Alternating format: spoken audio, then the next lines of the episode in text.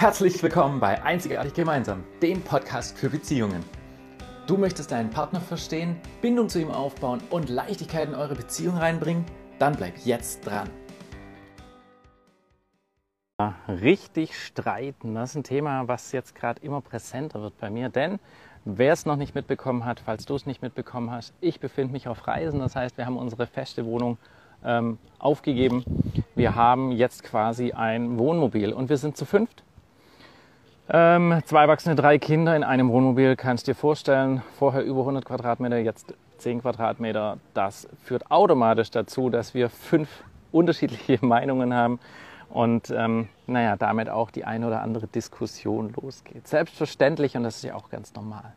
Die große Frage ist, wie gehen wir damit um und wie streitet man denn richtig? Also erstmal die Frage, muss es denn zum Streit kommen oder kann man es vielleicht vorher schon irgendwie anders äh, machen? Beziehungsweise, wenn es denn dazu kommt, wie macht man es denn richtig? Bei vielen, vielen von meinen Coaches kriege ich das mit, dass es nachher heißt, ja, wir haben nicht so richtig kommuniziert, wir haben nie so richtig drüber geredet, wir haben nie richtig streiten gelernt. Und ähm, das war bei mir damals auch immer. Meine Frau, als wir uns kennengelernt haben, hat immer zu mir gesagt, du weißt gar nicht, wie man richtig streitet. Ähm, ich bin mir nicht sicher, ob sie es damals wusste, beziehungsweise ob sie ein anderes Auffassungsvermögen hatte. Aber ich wusste ganz sicher nicht. Und bei ihr war es so, dass einfach diese Emotionen raus mussten und bei mir halt nicht. Bei mir war es eher so sachlich, logisch, faktisch. Und die Frage ist, kennst du das? Ein Partner ist wirklich so auf Zahlen, Fakten, Daten und logisch unterwegs und der andere ist sehr emotional. Da, da geht es gleich richtig hoch, da kommen die Emotionen raus, dann wird man vielleicht auch mal lauter, vielleicht kommen einem die Tränen. Und der andere sagt sich, ja, aber jetzt guck's doch mal von der Seite an. Und das macht den emotionalen Menschen da noch wilder. Kennst du sowas? Weil viele Menschen glauben immer, es ist ganz nur bei ihnen so. Und ich kann dir verraten, es ist nicht nur bei euch so, wenn es denn so ist. Es ist bei ganz, ganz vielen so. Ich will nicht sagen, dass es bei allen so ist. Es gibt auch Menschen, die anders streiten. Da gibt es noch einen anderen Post, ein anderes Video dazu. Aber es gibt ganz viele Menschen, die genau so unterwegs sind. Und wenn du so unterwegs bist, beziehungsweise wenn deine Beziehung so ist, dann habt ihr ganz, ganz viele andere Themen, die ganz viele Menschen auch haben. Und das kann ich dir jetzt schon garantieren. Viele von meinen Coaches fangen dann immer an zu lachen, wenn ich dann erzähle. Und weil sie sagen, hey, ist ja krass, du beschreibst gerade genau meine Beziehung, woher kennst du das? Und ich sage, ich kenne nicht euch. Jeder von euch hat einen persönlichen Hintergrund, ein ganz was Privates, was ganz Intimes. Aber die Muster und das Verhalten, die sind in einer gewissen Weise gleich.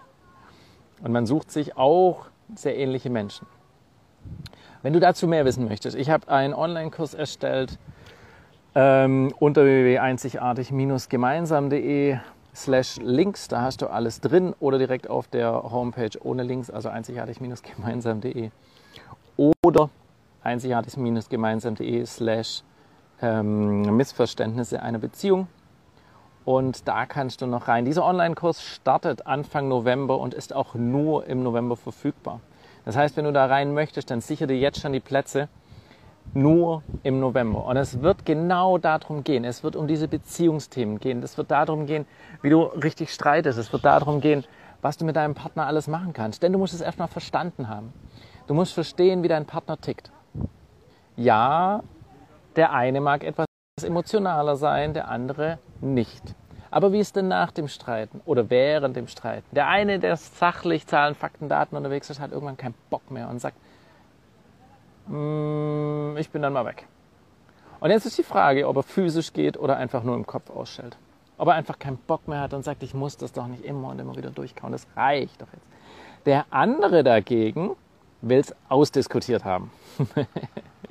und dann kann es sein, dass dann abends halt nochmal zwei Stunden geredet werden. Oder das Ganze am nächsten und am übernächsten Tag nochmal angesprochen wird, weil für diese Person ist es nicht vorbei.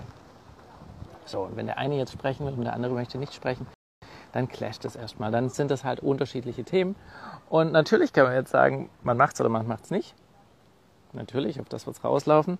Die Frage ist aber, warum macht man es? Und da finde ich immer ganz wichtig, ähm, dass man in das Thema Kompromisse reingeht beziehungsweise sich erstmal überlegt, was das mit dem Kompromiss eigentlich darstellt. Denn ein Kompromiss ist was, wo beide Parteien von ihrer ähm, Sicht, von ihrem Standpunkt ein bisschen abrücken dem anderen gegenüber. Letztlich sind aber beide nicht mehr an ihrem Punkt. Also ist die Frage, sind beide glücklich? Fragezeichen. Bist du glücklich, wenn du einen Kompromiss machst? Und das ist genau die Frage. Ähm, und dazu, beziehungsweise zu dem großen Thema richtig streiten, möchte ich dir einen Tipp geben, möchte ich dir einen Hinweis geben. Denn ja, es geht richtig zu streiten. Und ja, es gibt Kompromisse, wo beide glücklich sind. Und ich kann meiner Frau Dinge zugestehen als Kompromiss und ich kann glücklich sein. Wann? Wenn ich verstanden habe, wie meine Frau tickt, wenn ich verstanden habe, was ihre Bedürfnisse sind, wenn sie natürlich weiß, was ihre Bedürfnisse sind und sie kann sie ausdrücken, muss sie aber nicht zwingend, weil ich kann auch verstehen, wie ihre Bedürfnisse sind und kann ihr das dann als Gutes tun, wenn ich das möchte.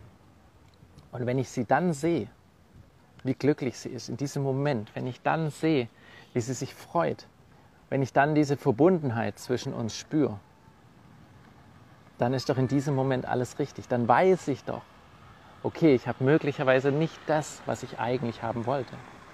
Ich habe möglicherweise meinen Plan geändert. Ich habe möglicherweise einen Kompromiss gemacht. Aber nicht deswegen, um einfach irgendwie eine Lösung hinzukriegen, weil irgendwie braucht man eine Lösung, sondern ich habe das gemacht, um mit meiner Frau diese Verbindung hinzukriegen, diese Verbundenheit in sich.